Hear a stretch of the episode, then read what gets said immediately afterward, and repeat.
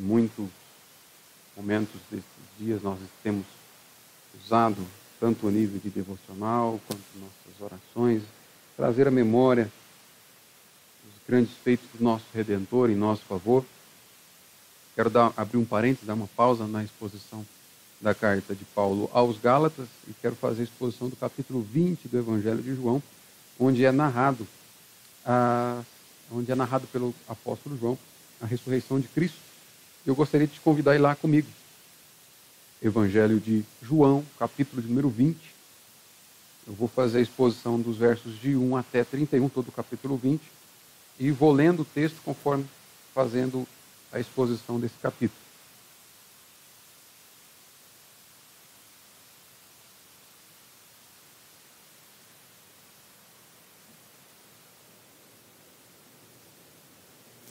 O capítulo 20 de João é uma narrativa acerca da ressurreição Portanto, como foi escrito por João em forma de narrativa, uma descrição, quero fazer a exposição seguindo esse mesmo princípio, através de uma narrativa da, da ressurreição e tentar tirar algumas lições daquilo que nós podemos aprender com esse texto. Então, deixa a tua Bíblia aberta, Evangelho de João, capítulo 20. Eu vou ler a partir do verso 1, conforme for fazendo a exposição. Nós vamos orar mais uma vez, pedindo para que o Senhor nos abençoe através da exposição da Sua palavra. Pai querido, nós oramos a Ti, nós cantamos ao Senhor, nós entoamos nosso louvor, a nossa adoração. Ó Deus, já declaramos que somos gratos, ó Deus, pelos Teus grandes feitos em nosso favor, na cruz, por meio do nosso Redentor Jesus. Ó Deus, é nesse momento que eu quero pedir mais uma vez, ó Pai, diante da Tua presença, ó Deus, reconhecendo a minha completa limitação e a minha total dependência do Teu Santo Espírito, ó Deus, para tornar claro o texto, que haja iluminação do Espírito no texto, que haja, Deus, a condução soberana do Senhor, desde a exposição até a aplicação da palavra. Ó Deus, para que haja nossa clara, nosso claro entendimento daquilo que podemos aprender com a narrativa desse evento mais precioso que a humanidade registrou, que é a ressurreição do nosso Senhor Jesus. Fala conosco através da tua palavra. É isso que eu te peço em nome de Jesus. Amém. Louvado seja Deus. Então, deixa a tua Bíblia aberta aí, capítulo 20 de João e a gente vai consultando ele à medida da exposição. É interessante a gente entender, a gente ver que muitas pessoas ao longo da história se levantou como sendo portadora de uma revelação completa que, ao dizer deles, completaria aquilo que Deus começou a fazer na Escritura. Então, muitos se levantaram como sendo portadores de uma revelação capaz de dar para o homem o sentido da vida, capaz de dar para o homem o real discernimento da vontade de Deus. Alguns se levantaram com a pretensão de dizer, inclusive, que Deus começa o processo de revelação em Moisés, passa o processo de revelação por Jesus, mas termina neles. Né? Dentre esses, nós vemos, por exemplo, o profeta Maomé, no século V depois de Cristo, e ele vai dizer: olha só, Deus começou a revelar-se para os homens através de Moisés. Depois de Moisés, ele usou Jesus, mas eu, Maomé, trago a revelação final. Ele não foi o único. Depois dele, agora já no século XIX, um homem chamado Hipólito Leon, que se apresentou para o mundo como Allan Kardec, porque ele acreditava ser aí a reencarnação de um poeta celta e que tinha esse nome, fundador do Espiritismo, também vai dizer que Deus começa a se revelar através de Moisés, passa por Jesus, mas ele, o, o Leon, o Kardec, tem a, a plena revelação daquilo que Deus tem para os homens. Não apenas ele, também o outro homem chamado Joseph Smith Jr., o fundador dos Mormons, da religião, ou dessa seita dos Mormons. Ele também diz que através dele, ele viveu ali quase contemporâneo de Kardec, através dele é que Deus estava dando uma revelação plena, tanto que ele vai escrever um novo livro e ele vai dar para esse livro o nome de O Outro Evangelho de Jesus, contrariando o próprio Paulo, que diz que ai daquele que pregar outro evangelho, senão aquele que, o Senhor, que, eles, que nós aprendemos do próprio Cristo por meio dos apóstolos. Se não bastasse esses, essas pretensões, esses homens criaram as suas doutrinas e se apresentaram como sendo aqueles capazes de mostrar para os homens o que, que os homens precisavam fazer para serem salvos, o que, que os homens precisavam fazer para alcançar favor de Deus. o que nós olhamos é que a lista, a lista ela pode ser imensa. Eu citei apenas três exemplos aqui. Porém, quando a gente olha para a Escritura, esses homens criadores dessas religiões, dessas religiões vão nos dizer o que nós precisamos fazer para sermos salvos. E quando nós olhamos para o Evangelho, nós vemos o que Deus fez para nos salvar. Né? É, esses homens é, propõem uma religião de que o homem busca a Deus. O Evangelho nos mostra Deus buscando ao homem, ao passo que quando Deus olha para a terra, nos vê mortos em delitos e pecados, incapazes de buscá-lo. Outra coisa interessante é que esses homens vão apontar para um caminho a ser seguido. Tanto Maomé, quanto Kardec, quanto Smith Jr., eles vão apontar, Buda também, para citar uma religião, uma religião oriental, eles vão apontar para um caminho que o homem deve seguir. Jesus ele não faz isso. Jesus ele aponta para si mesmo e se apresenta para os homens como sendo a única possibilidade para nós.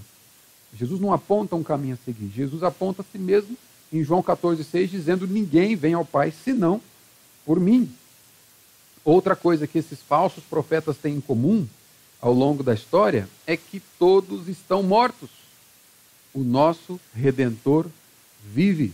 Isso é fundamental diferença é, é, que a gente pode olhar da doutrina desses homens aqui que a gente, a gente pode entender. Outra coisa também é que se nós retirarmos todos esses fundadores de religião, as suas religiões simplesmente continuam. Kardec está morto, mas o Espiritismo continua. Joseph Smith está morto, mas os Mormons continuam. Maomé está morto, mas o islamismo continua e não só continua, como tem crescido. Se você retirar os fundadores dessas religiões, a religião simplesmente continua. Agora, não há cristianismo sem Jesus. Simplesmente não há cristianismo sem a pessoa de Cristo. Não dá para retirar Jesus e o cristianismo continuar. Não existe cristianismo sem a pessoa de Cristo. Porque, ao contrário de todas essas religiões, o cristianismo não é um conjunto de ideias. O cristianismo é uma pessoa. Nós não seguimos um conjunto de ideias, nós não seguimos um conjunto de proposições, de, de tradições. Nós seguimos alguém, nós seguimos o Redentor, o nosso Senhor Jesus. Portanto, não há cristianismo sem a pessoa de Cristo. Esse texto que eu pedi para os irmãos abrirem aí, ele está dentro de um contexto maior e que prepara o pano de fundo para essa narrativa do capítulo 20.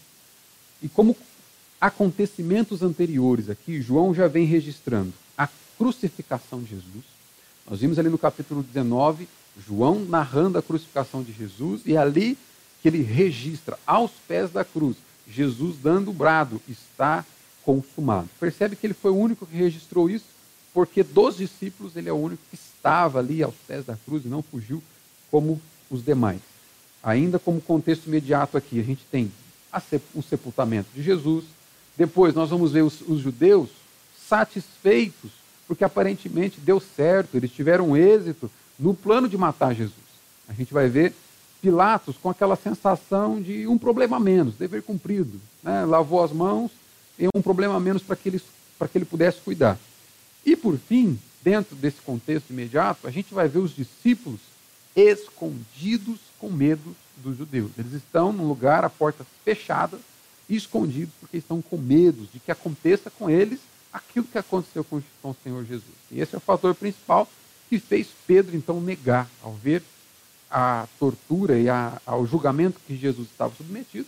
Pedro também é levado a esse medo de afirmar Jesus como sendo seu mestre.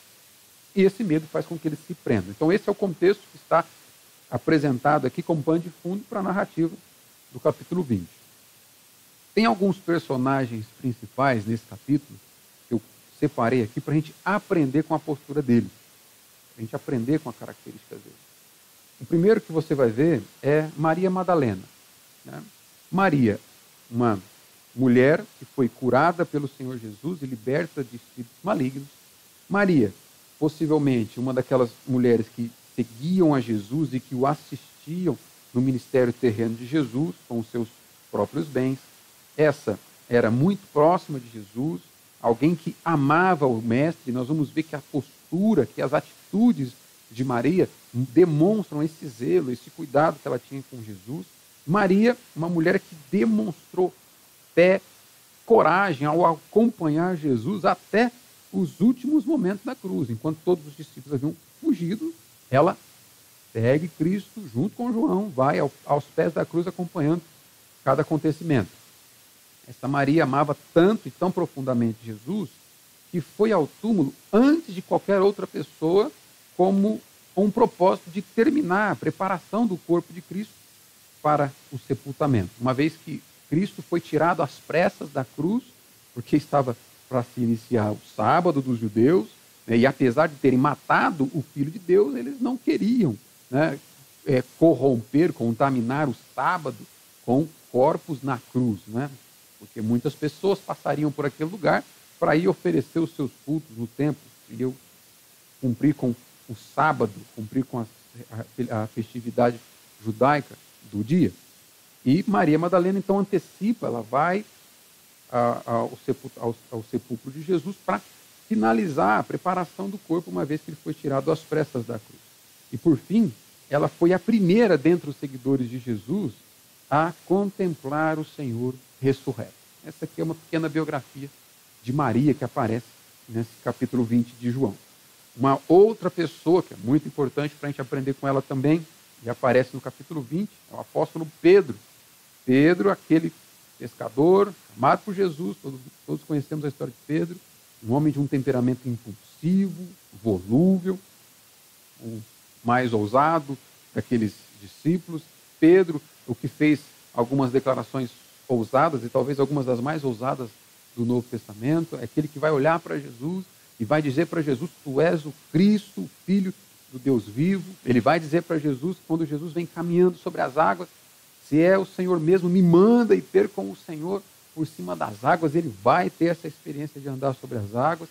E ele é aquele que, antes da captura de Jesus, ele vai dizer para Jesus o seguinte: Olha, eu vou contigo até a morte. Esse é esse Pedro aqui. E quando a pressão chegou, a gente sabe muito bem o que Pedro fez. Ele negou a Cristo porque não havia nada nele mesmo, no homem Pedro, na natureza humana de Pedro, que o fizesse ser fiel bastante, corajoso bastante para seguir Jesus. Mas a gente vê também que com essa narrativa que nós vamos ler, que Pedro tinha zelo por Jesus. Ele tinha amor pelo Mestre. Ele estava escondido, estava triste, estava com medo, estava sem propósito, mas não havia perdido o interesse em, em Cristo. Ele foi, junto com João, o primeiro a receber a notícia da ressurreição, da, da, do, do desaparecimento do corpo de Cristo. Nós vamos ver que ele vai até o sepulcro.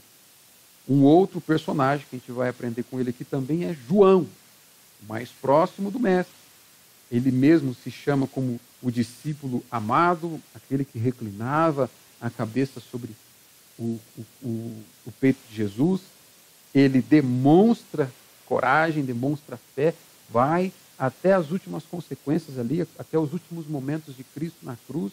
É esse João que está ali, ele viu detalhes então nenhum dos outros discípulos viram, né?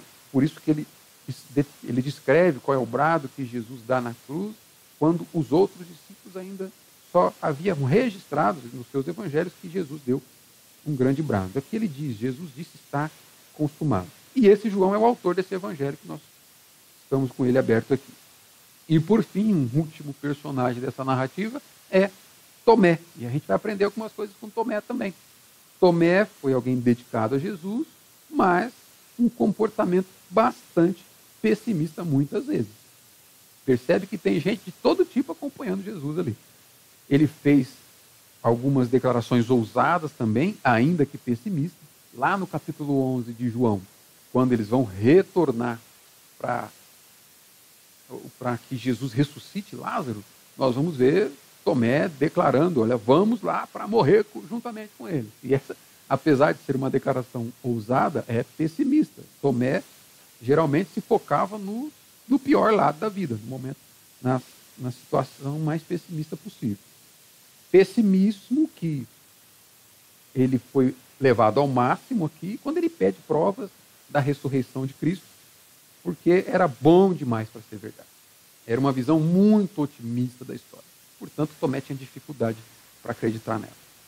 Visto isso, entendendo quem são as pessoas que estão participando da narrativa aqui, a gente começa a ler o texto quando João ele escolhe para dar movimento à sua narrativa o desaparecimento do corpo de Cristo.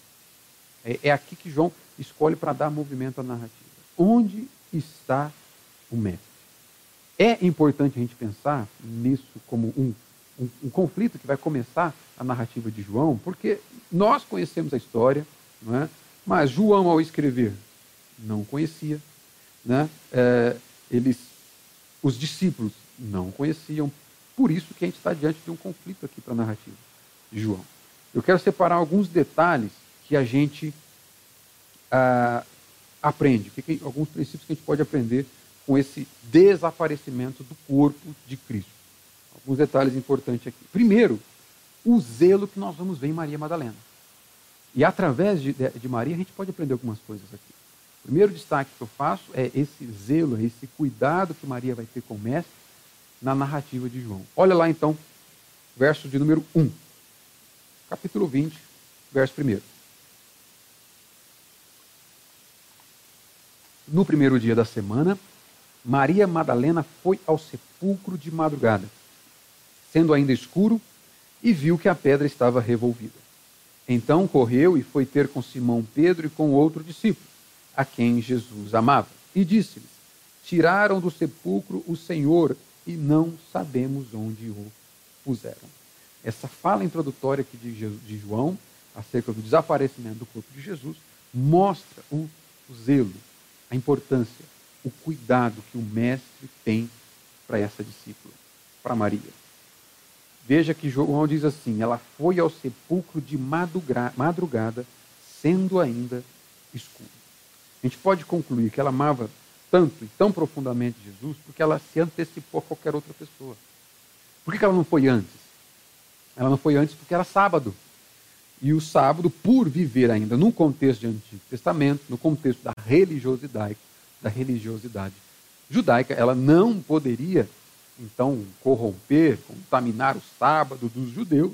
Portanto, ela se demora, mas logo no primeiro momento oportuno, ela foi até o túmulo, foi servir ao mestre de alguma forma. Ela demonstra esse cuidado com o Senhor na primeira oportunidade que ela tem.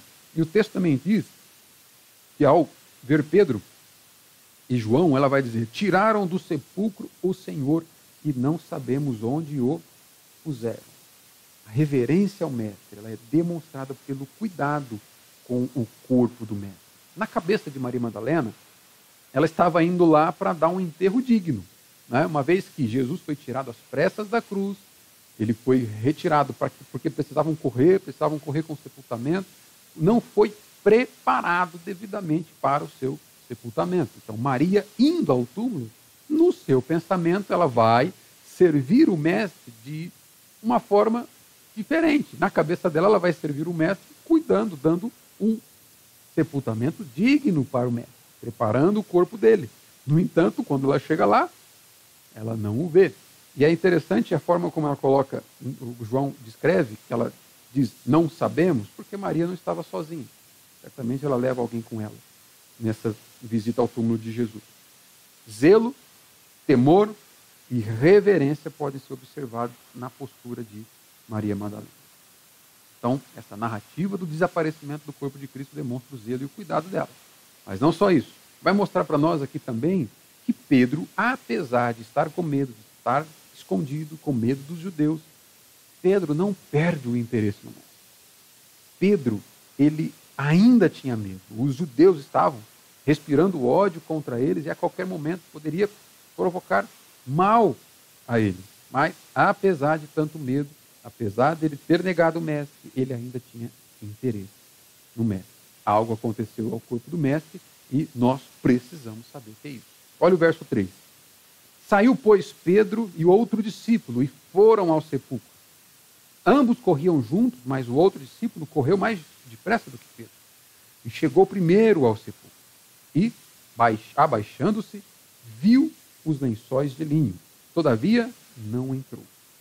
Então Simão Pedro, seguindo-o, chegou e entrou no sepulcro. Ele também viu os lençóis.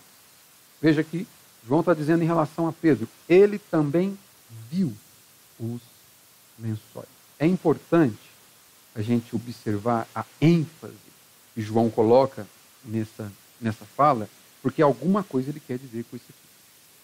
Era pouco provável que alguém tivesse roubado o corpo de Cristo. Ao fato, pelo, pela maneira como João está descrevendo aqui, que ele, Pedro também viu os lençóis, ele viu os lençóis, Pedro também viu os lençóis. Os lençóis ainda estavam ali, o lenço que cobria a cabeça de Cristo ainda estava no mesmo local. Pouco provável é que o corpo tivesse sido roubado, porque aí ele seria levado com todas as com, todas, com todos os planos que estavam envolvendo ele. O interesse de Pedro foi recompensado com aquela visão maravilhosa. Então, o que a gente, a gente vê aqui? Primeiro, o zelo de Maria Madalena. Nós vamos ver que ela vai ser recompensada por esse zelo. Jesus vai se aparecer para ela. O interesse de Pedro ainda queimando no seu coração, e nós vemos que ele foi recompensado ao chegar no túmulo, no túmulo e ver que Cristo não está ali, as vestes ainda estão ali, os, os, lenços, os lenços, os lençóis ainda estão ali, e isso queima ainda mais o coração do apóstolo. E agora nós vamos ver que essa narrativa do desaparecimento de Jesus também revela discernimento de João. Olha só o verso 8. Então, entrou também o outro discípulo. João é o outro discípulo, que chegara primeiro ao sepulcro e viu e creu essa ênfase que João coloca nessas palavras são importantes de reflexão para a gente compreender o que ele quer dizer. João está dizendo que ele também foi, ele correu primeiro que Pedro, ele não entrou primeiramente no sepulcro, mas depois ele faz isso. Depois ele entra no sepulcro e ele vê, e ele crê. Verso 9: Pois ainda não tinha compreendido a Escritura, que era necessário ressuscitar ele dentre os mortos. Ainda não havia essa compreensão, mas agora haverá. Por isso que João quer colocar palavra, as palavras nessas sequências para mostrar que gradativamente, com aquela experiência do desaparecimento do corpo de Cristo, ele foi tendo discernimento do que estava acontecendo. Ele foi a, a fé com relação à ressurreição de Cristo está nascendo aqui. Percebe que ele diz assim que ele viu e ele creu. Qual é a atenção que eu chamo de vocês para esse verbo que João usa ver, que foi traduzido por ver aqui. Ele vai usar, vai repetir três vezes o verbo ver. Ele vai ver, ele vai colocar ver no, ver, no verso 5, dizendo que ele se abaixa e vê os lençóis. Ele vai usar o verbo ver no, no verso 6, dizendo que Pedro também viu. E ele vai usar o verbo ver no verso 8, dizendo que ele viu e creu. Qual que é interessante aqui para nós? Quando a gente lê em português, a gente vê três verbos iguais. Ele viu, ele, Pedro viu e ele viu de novo. No entanto, quando a gente olha no, no original, João usa três verbos gregos diferentes aqui. O primeiro verbo, ver, no verso 5, significa que ele apenas espiou, ele olhou de relance. O segundo verbo ver, no verso 6, significa Pedro observou com mais cuidado. Então João olha de relance, Pedro não. Pedro observa com mais cuidado, com mais atenção. E o último verbo ver no verso 8 significa que ele percebeu com compreensão intelectual. Percebe que então a compreensão desses dois discípulos ela foi ampliando conforme eles vão experimentando ali o cenário da, da, do desaparecimento do corpo de Cristo. O que, que João está tá nos mostrando aqui? A sua fé na ressurreição está nascendo, está brotando aqui. Ele não apenas viu de relance, ele não apenas observou como Pedro, agora ele discerniu intelectualmente o que está acontecendo. É esse ver que ele está usando aqui. Agora tudo está se encaixando, tudo está ficando mais claro. Porque no verso 9, então, ele disse: Pois ainda não tinha compreendido a Escritura, que era necessário ressuscitar ele dentre os mortos. João, observando aquele, aquela cena, ele passa a discernir que aquilo que Cristo disse que aconteceria, aconteceu. Jesus ressuscitou. E aí a gente está diante agora, então, do clímax da narrativa. Até aqui foi João dando o movimento inicial para a sua narrativa, mostrando: olha, o corpo de Jesus desapareceu. Maria Madalena expressa o zelo, o cuidado. Pedro desperta interesse, demonstra ainda o interesse que está nele. E João tem o discernimento de que aquilo que Cristo havia prometido de fato aconteceu. Ele só pode ter ressuscitado. E aí, agora, João nos leva para o clímax da sua narrativa. E o clímax da narrativa desse capítulo 20 é justamente a aparição de Jesus. Ele inicia o movimento dizendo que Jesus desapareceu e ele leva o ponto mais alto para mostrar que Jesus agora vai aparecer. E a aparição de Cristo também dá para a gente aprender muitas coisas aqui. E, e, Jesus aparece três vezes. Ele vai aparecer nessa narrativa do capítulo 20 para Maria Madalena. Nós vamos ver o que a gente aprende com isso. Ele vai aparecer para os discípulos e ele vai aparecer novamente para os discípulos por causa de Tomé, que no primeiro domingo em que Jesus aparece, Tomé não estava reunido com eles. Vamos ver o que a gente tira daqui. Primeira aparição é para Maria Madalena. E o que, que essa aparição para Maria Madalena nos mostra? Nos mostra, em primeiro momento, a consolação das boas novas aos quebrantais de coração. A consolação do Evangelho, a consolação da da verdade que diz: Ele ressuscitou para aqueles que estão quebrantados de coração. Verso 11, acompanha comigo aí. Capítulo 20, verso 11. João diz assim: Maria, entretanto, permanecia junto à entrada do túmulo, chorando. Enquanto chorava, abaixou-se e olhou para dentro do túmulo e viu dois anjos vestidos de branco, sentados, onde o corpo de Jesus fora posto, um à cabeceira e outro aos pés. Então eles lhe perguntaram: Mulher, por que choras? A pergunta parece óbvia. Ela foi ali para ver, para preparar o corpo de Cristo, e simplesmente o corpo desapareceu. Que pergunta é essa? Por que choras? Mas esse questionamento, olha só o verso 15 também é feito por Jesus. Perguntou-lhe Jesus, mulher, por que chora? Perceba, Jesus, Jesus sabe o motivo do choro de Maria Madalena. O motivo do choro de Maria, porque agora ela não sabe onde está Cristo, cadê o Mestre? Isso a levou por choro. Jesus sabe o que, que atribula, angustia a alma de Maria. A pergunta de Cristo não é no sentido de saber ou de aprender. A pergunta de Cristo é no sentido de preparar para o consolo, o conforto que a sua boa nova de ressurreição traria para aquela mulher. Nenhuma outra notícia já declarada em toda a humanidade tem poder mais consolador do que essa notícia. Ele vive. Irmãos, a notícia da cura plena, completa do coronavírus, da Covid-19, não se compara à notícia que diz ele vive. A notícia de que amanhã nós chegaremos diante de uma comunidade normalmente, o normal volta a ser normal, volta a ser o que vivíamos antes.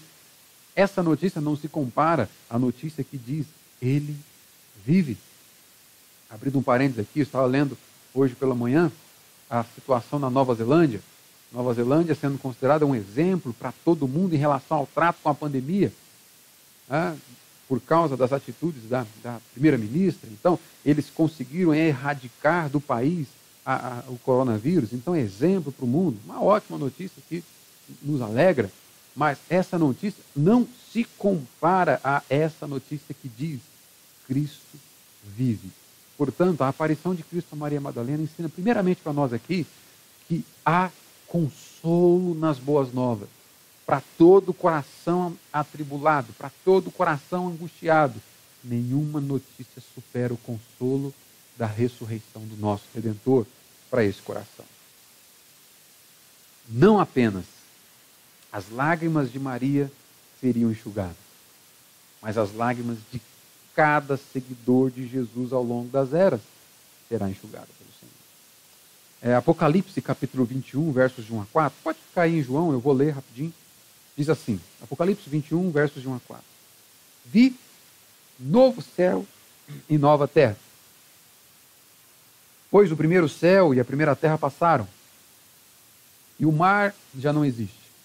Vi também a cidade santa, Nova Jerusalém, que descia do céu da parte de Deus, ataviada como noiva adornada para o seu esposo. Então ouvi grande voz vinda do trono dizendo: Eis o tabernáculo de Deus com os homens Deus habitará com eles. Eles serão o povo de Deus, e Deus mesmo estará com eles, e lhes enxugará dos olhos toda lágrima, e a morte já não existirá.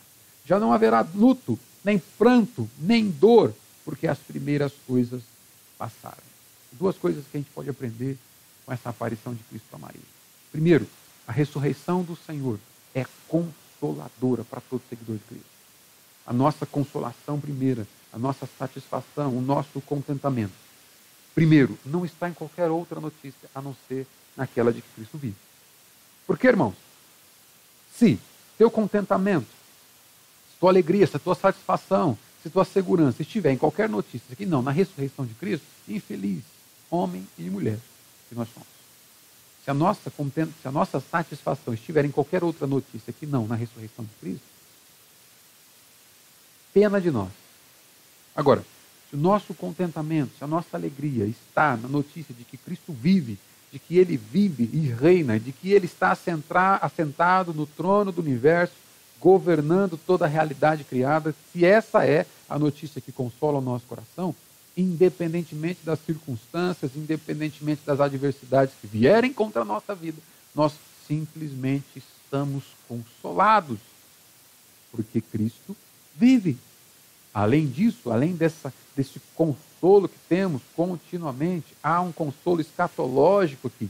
Há um consolo que diz que nós teremos por toda a eternidade diante da presença dele, onde não haverá mais choro.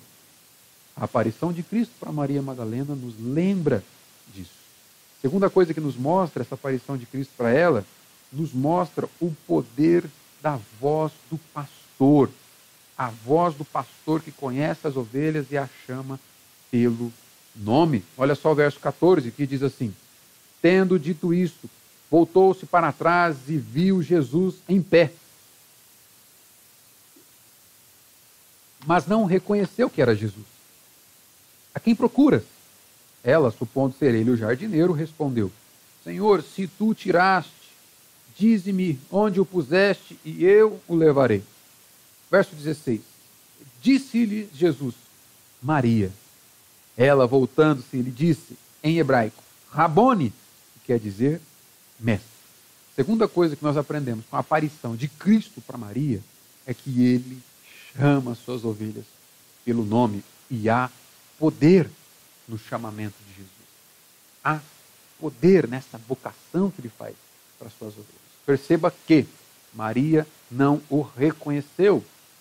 E comentaristas apontam para a ideia de que é justamente pelo fato de ele estar com o corpo glorificado, além de também a, a quantidade de angústia no coração de Maria, é, a, a, a notícia, o cenário do desaparecimento de Cristo foi algo que mexeu muito com suas emoções, então aquilo tudo dificulta a, a sua a capacidade de reconhecer ali Jesus agora. No entanto, quando Jesus abre a boca e pronuncia o nome da ovelha, ela simplesmente o reconhece e o chama de mestre. Ela vai dizer, Rabone, quer dizer mestre. Há poder na voz do pastor quando ele nos chama. A voz do pastor nos consola. Em João capítulo 10, verso 2, Jesus disse assim: Aquele, porém, que entra pela porta, esse é o pastor das ovelhas. Para este, o porteiro abre, as ovelhas ouvem a sua voz. O texto de João, no, no verso 16 do capítulo 20, diz que ao Jesus chamá-la, Maria se volta para ele. Elas ouvem a sua voz. Ele chama pelo nome as suas próprias ovelhas e as conduz para fora. João 10, 14. Eu sou o bom pastor, conheço as minhas ovelhas e elas me conhecem a mim. Percebe que esse chamamento de Jesus, Jesus chamando Maria na sua a ressurreição e a aparição para ela, não diz respeito apenas a um, um vocativo comum que eu uso para chamar você, que você usa para me chamar. Não, Jesus chamando a ovelha nos aponta para um chamado eficaz. Nos aponta para aquele chamado que é inegável, irresistível. Jesus chama irresistivelmente, por meio de seu Espírito, a todas as ovelhas por quem ele entregou a própria vida. O aparecimento de Cristo para Maria nos relembra dessa verdade consoladora, de que todos, sem exceção, cada uma daquelas ovelhas por quem ele entrega a sua, a sua própria vida, porque ele diz aqui no capítulo 10 de João que ele dá a vida pelas ovelhas, e ele não faz isso de forma despretensiosa, não, há um propósito de Cristo ao entregar a sua vida pelas ovelhas, é para redimi-la, é para resgatá-la do império das trevas, portanto ele a chamará. Cada uma dessas ovelhas que foi alcançadas, que foram alvos da sua entrega na cruz. O chamado de Cristo é eficaz e nós ouviremos e nós o seguiremos, porque ele começa a obra, ele aplica a obra e ele conclui a obra que começou nas nossas vidas. Terceira coisa que a gente aprende com essa aparição dele para Maria Madalena é que nos mostra um compromisso missionário de todo aquele que tem um encontro com ele. João nos mostra o compromisso missionário de todo aquele que se encontra com Jesus. Olha o verso 17. Recomendou-lhe Jesus: Não me detenhas, porque ainda não subi para o meu Pai, mas vai ter com os meus irmãos e diz-lhes: Subo para o meu Pai e o vosso Pai, para que para meu Deus e vosso Deus. Verso 18. Então saiu Maria Madalena anunciando aos discípulos: Vi o Senhor e contava que lhes dissera, que lhe dissera estas coisas. João faz questão de nos mostrar aqui que a aparição de Cristo para Maria Madalena nos mostra o zelo missionário que todo aquele que tem um encontro real com Cristo passa a ter. Jesus havia dito para ela o seguinte: Olha, vai e conta para os meus, meus irmãos. Vai e conta para os discípulos. E ela imediatamente sai e vai contar para os discípulos, a despeito da incredulidade deles. Porque em primeiro momento eles não crerão no seu testemunho. Mas ela vai conta. Nós temos aqui o zelo missionário, a ousadia missionária de todo aquele que tem um encontro real com Cristo. É impossível nos encontrarmos com Cristo real, ressurreto e não desejar pregá-lo e não desejar anunciá-lo. Portanto, todo aquele que se encontra com Cristo, todo aquele que é encontrado pelo Senhor Jesus, todo aquele que tem essa experiência de comunhão com Cristo ressurreto, se vê diante de uma necessidade inevitável de proclamar o Evangelho, de levar Jesus, de fazer Jesus conhecido. 1 Coríntios 9,16, Paulo diz: Ai de mim se não pregar o Evangelho. Há um senso aqui de algo inevitável é conhecer a Cristo, é desejar fazer Cristo conhecido. E essa aparição nos mostra. Por fim, em relação aqui à aparição que Cristo faz para Maria, nós vemos que nos mostra a mudança da nossa condição de relacionamento com Deus. O verso 17 do capítulo 20 de João está dito assim: Mas vai ter com meus irmãos e diz-lhes: Subo para o meu Pai e vosso Pai para o meu Deus e vosso Deus. Antes, não éramos chamados filhos de Deus. Antes, eles não eram chamados filhos de Deus. Mas agora, após a obra consumada da cruz, a consumação da obra na cruz, muda o nosso status de, de, diante de Deus.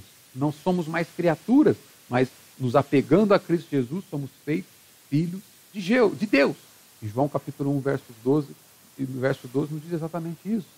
Todo quanto aquele que crê em Cristo tem o poder de ser feito filho de Deus.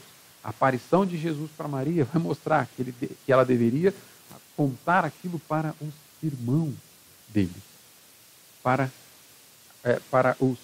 Dizendo que ele sobe para o Pai, que também é Pai deles. Na consumação na obra da cruz, nós temos a nossa condição com Deus transformada.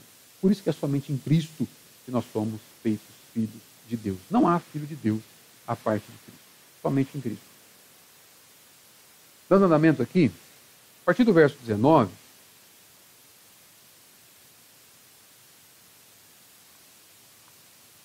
a gente vai ver segundo, o segundo registro da aparição de Jesus. Então, o primeiro registro que João faz é ele aparecendo para Maria Madalena. O segundo registro da aparição é ele registrando a aparição de Jesus para os discípulos.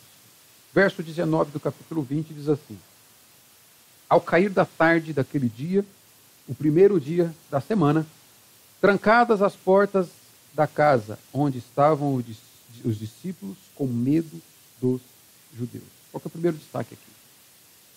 Jesus aparece para aqueles discípulos quando eles estão num local, as portas fechadas. E o primeiro destaque aqui é que essas portas estão trancadas por causa do medo. O texto diz que eles estão com medo dos judeus. Sem Jesus é isso que resta. Sem Jesus o que resta é medo.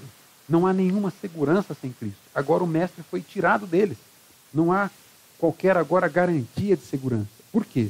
Quando estava com Cristo, ainda sofrendo a oposição dos judeus romanos, dos religiosos, sendo perseguidos de cidade para cidade, eles ainda estavam firmes, porque estavam com Cristo. Agora, o Mestre havia sido retirado deles. Portanto, o que resta é medo. As portas estão trancadas por causa do medo. A aparição de Jesus servirá para que o medo seja retirado daqueles homens. O segundo destaque aqui é que as portas estão trancadas pela falta de paz. O verso 19 continua dizendo: Veio Jesus, pôs-se no meio e disse-lhes: Paz seja convosco. Eles haviam perdido paz, então é propício, é, é, é providencial essa, essa aparição de Cristo, lhes desejando paz. E uma coisa interessante a ser dita aqui é que esse cumprimento que Jesus faz, paz seja convosco, é algo comum entre os judeus. Né? Jesus vai chegar para eles e dizer shalom. E o judeu, ele diz shalom para tudo, é shalom para bom dia, shalom para boa tarde, shalom para boa noite, shalom, a paz seja com você. Jesus se encontra com aqueles discípulos temerosos, com aqueles discípulos é, temendo pelas próprias vidas, porque os judeus a qualquer momento poderiam alcançá-los onde eles estavam. E Jesus diz: Shalom, paz seja com vocês. E a paz que Cristo concede excede o entendimento. Cristo está concedendo aqui não apenas paz existencial, conforto existencial, consolo para o seu dia a dia. Jesus não está concedendo aqui apenas paz para que eles enfrentem os judeus e os seus medos. Jesus está concedendo paz com Deus, que é o que é fundamental. A sua morte na cruz agora nos faz sermos libertos da ira santa e justa de Deus e nos faz alvos da paz de Deus. Estamos em paz com Deus. Ao fato dele ressuscitar e aparecer com os discípulos, ele está dizendo: vocês estão em paz com Deus. Essa aparição de, de, de Cristo para seus discípulos mostra também que aquelas portas estavam trancadas pela falta de propósito agora na vida dos discípulos. Olha só o verso 21 aí. Disse-lhes, pois, Jesus outra vez: Pai seja convosco. Assim como o Pai me enviou, eu também vos envio. Havia perdido qualquer senso de propósito. Pensa comigo, passaram três anos, deixaram as profissões, deixaram família, para se dedicarem a três anos seguindo Jesus ali, e o propósito que estava na cabeça daqueles discípulos é que eles participariam do reino do Messias. Então, eles, enquanto estavam com Cristo, tinham propósito para a vida. Eles tinham um objetivo para a vida. Cristo foi retirado deles e, juntamente com Cristo, sai propósito. Eles estão trancados porque não tem para onde ir. Estão trancados por não saber qual o próximo, o próximo passo a ser tomado. Ao Jesus, ao fato de Jesus aparecer para eles naquele domingo, portas trancadas, Jesus está restaurando o propósito para o qual os chamou, dizendo: Olha, assim como eu fui enviado do Pai, eu também vos envio. Agora vocês têm algo pelo que viver. Vocês viverão para me fazer conhecido. As portas estavam trancadas por falta de propósito na vida, mas agora não apenas a porta daquele estabelecimento, mas o coração dos discípulos. Agora a ousadia dos discípulos seriam abertas e eles estariam na busca por cumprir o propósito de sua existência, que é fazer Jesus conhecido. E não por detalhe pequeno que eles haviam perdido o propósito. Eles, por estarem longe de Cristo, agora o propósito foi restaurado e para isso eles seriam revestidos com poder.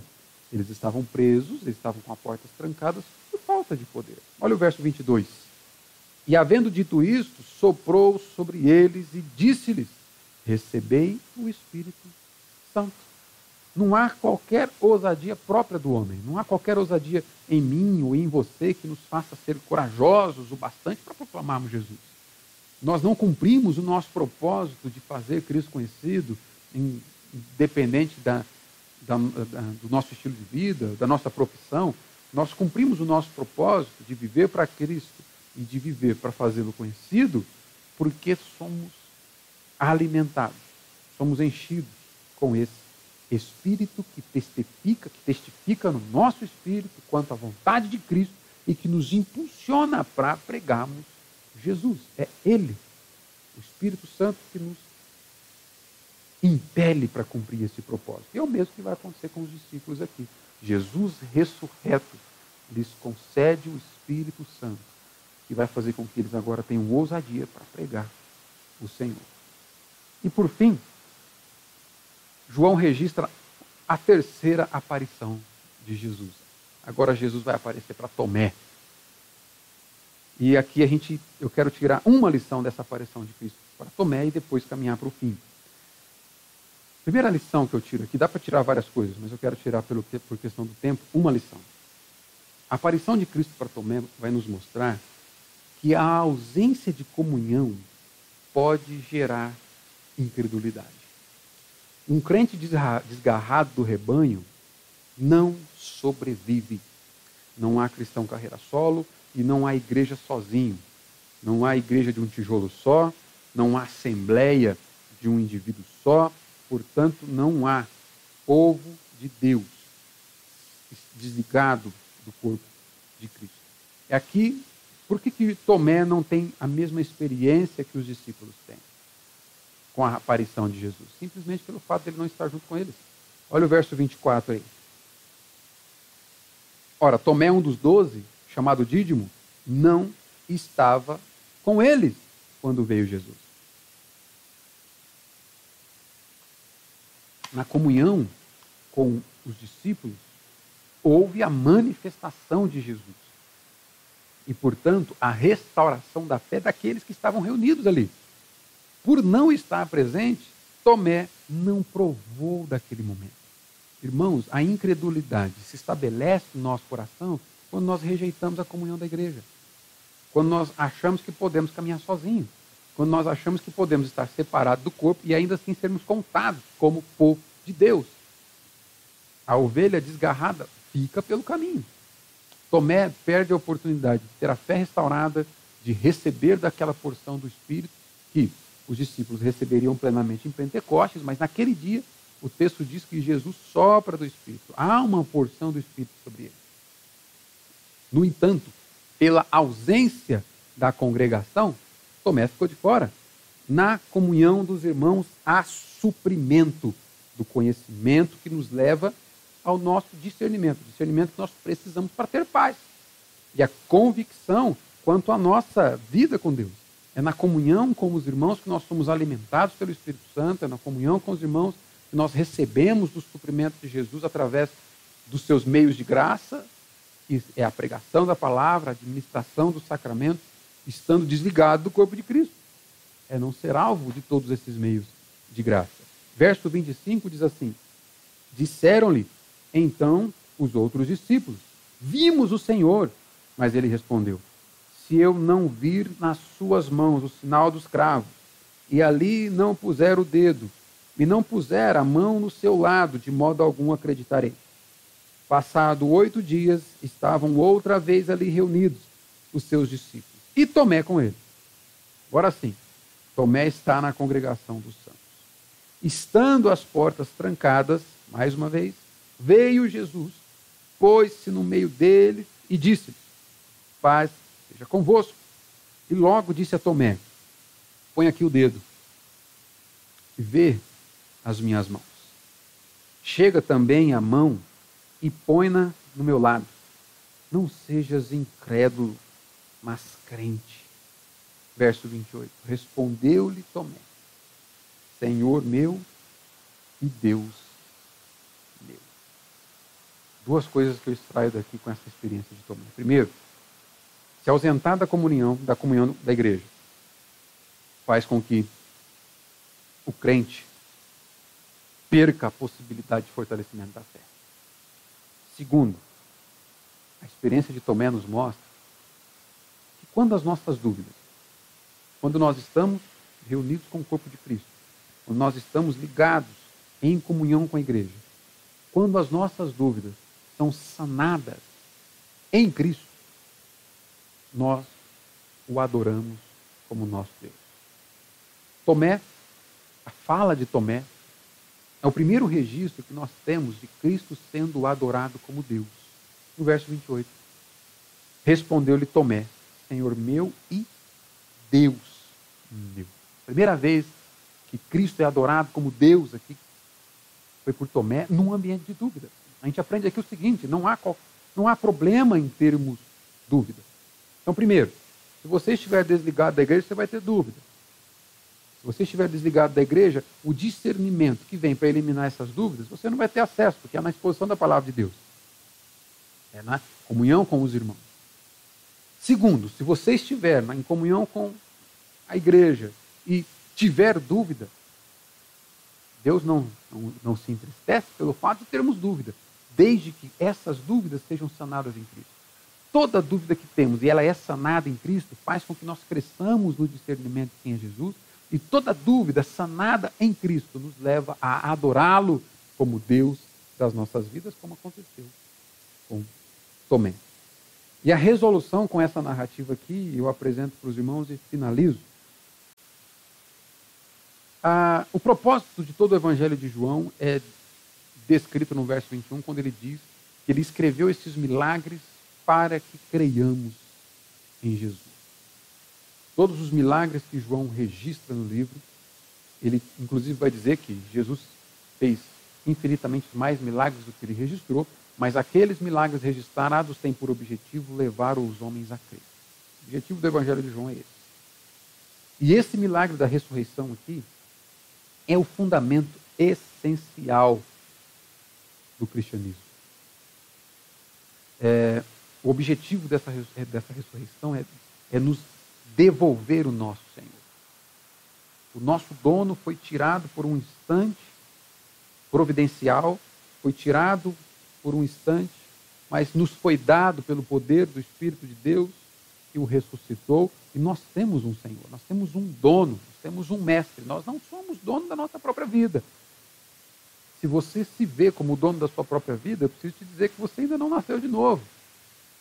Preciso te dizer que você ainda não experimentou o novo nascimento, a regeneração. Uma característica do cristão é aquele que entendeu, como Paulo entendeu em Gálatas capítulo 2, verso 20, não sou eu mais eu quem vivo, mas Cristo vive em mim. E a vida que agora vivo nesse corpo é para o Filho de Deus que me amou e se entregou por mim. Então, uma evidência de novo nascimento é que a gente deixa de viver para nós mesmos. E agora é Cristo vivendo em nós. A vida agora ela é objetiva ela é entregue a fazer aquilo que Cristo quer que façamos. A ressurreição é uma doutrina que nos mostra que temos um dono. A ressurreição nos devolveu o nosso Senhor. Cristo é o nosso Senhor e, portanto, nós somos donos de nós mesmos. Essa ressurreição do Filho de Deus nos mostra algo fundamental para a nossa fé. Ela nos dá garantia eterna de que Deus fará o mesmo conosco. Então, primeiro, é, a ressurreição é uma evidência de que Deus aceitou o sacrifício de Cristo em nosso favor. Ao ressuscitar o Filho, ele está dizendo: olha, a sua entrega, a sua obra foi agradável diante de mim, portanto, funciona. A entrega de Cristo nos substituiu e Deus aceitou o favor que nos foi concedido pelo Senhor Jesus. Agora, a obra de Cristo é eficaz na nossa vida. E a segunda coisa que nos mostra é que isso nos garante. A ressurreição de Cristo é o que nos garante, porque nos mostra que nós também seremos ressuscitados pelo Senhor. Toda vez que nós nos vemos diante de notícias que nos tiram a paz, lembremos de que a cruz está vazia. Lembremos-nos também que o túmulo está vazio, porque ele vive, ele ressuscitou e ele garantiu que nós estaríamos com ele para todo sempre. e que ele estaria conosco até a consumação dos séculos, para que a partir do fim dos nossos dias nessa terra nós provemos de toda a glória de Deus por toda a eternidade. Pense nisso no momento de angústia. Tem algumas posturas exemplares, estou caminhando para o fim, mas que a gente pode aprender com esses personagens que a, que a narrativa de João nos mostra. A gente pode aprender com os exemplos desses homens. Com Maria Madalena, a gente aprende a necessidade de termos zelo, quebrantamento e a ousadia dessa mulher. Zelo, cuidado com as coisas de Deus, cuidado para servirmos a Jesus da forma como ele deseja que o sirvamos. Essa mulher não mediu recursos, essa mulher, ela não levou em conta, em conta os riscos, mas ela buscou servir Jesus, mesmo quando achava que estaria encontrando um, um corpo sem vida no túmulo. Ela foi servir. Nós precisamos servir Jesus com esse mesmo zelo que Maria Madalena serviu. Nós precisamos, assim como Pedro, manter continuamente o interesse no Mestre. Apesar dos momentos que nós encontrarmos diante de dúvidas, diante de medos, diante de portas fechadas por causa dos inúmeros medos da vida, precisamos manter o interesse em Cristo, a despeito do medo. O nosso interesse no Senhor tem que ser mantido, assim como Pedro manteve. Aprendemos com João também aqui a necessidade que temos de buscar discernimento no Senhor e buscar associar a nossa realidade com as promessas. Foi isso que ele fez. Ao se deparar com o túmulo vazio, ao se deparar com os lençóis ali, ele associou aquela realidade com as promessas de Cristo e ele discerniu o que Cristo prometeu. Ele cumpriu, ele disse que ressuscitaria, portanto, ele cumpriu. Nós aprendemos com João aqui a necessidade de submeter toda a experiência da nossa vida às promessas de Cristo. A realidade que você está enfrentando hoje, pega isso e compara com as promessas de Cristo e encontre consolo, encontre fé, encontre motivo para continuar a despeito do medo, assim como aqueles homens estavam. João também estavam com medo, estava com medo. Mas ao associar a promessa de Cristo com a realidade que ele estava experimentando, que ele estava vendo, o coração dele foi repleto de alegria e contentamento. A gente aprende com Tomé também aqui. Ainda que tivermos dúvidas, primeiro, a gente aprende com o modelo negativo de Tomé. Evitar nos afastar da comunhão dos santos. Evitar nos afastar da reunião da igreja, da comunhão da igreja. E algo bom que Tomé fez e nós precisamos aprender com ele é que é sanarmos em Cristo todas as nossas dúvidas e adorá-lo como nosso Deus. A doutrina central de toda essa passagem aqui é que o mesmo Deus que ressuscitou seu filho Jesus prometeu fazer o mesmo com todos aqueles que creem no seu único filho.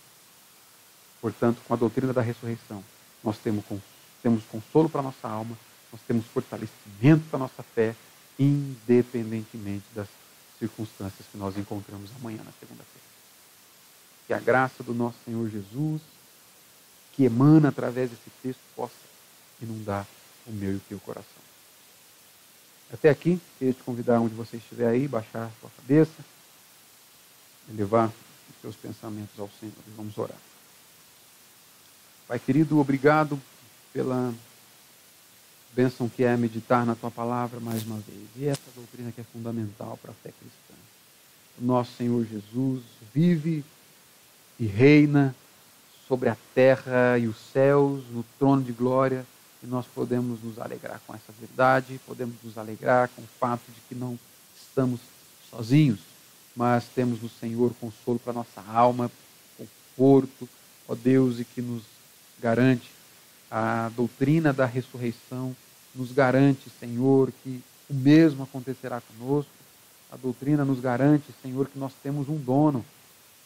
O Senhor, pelo teu poder, pelo poder do Espírito Santo, nos devolveu o nosso Senhor Jesus, que reina sobre a nossa vida, e a Ele nós devemos a nossa vida. Devemos a nossa satisfação, porque Ele é o nosso dono. Não somos donos de nós mesmos. Obrigado, Senhor por tão reconfortante palavra. Obrigado, Deus, por privilégio que temos de, como igreja, mais uma vez meditar nessas verdades eternas. Agradeço no nome santo do Senhor Jesus. Amém.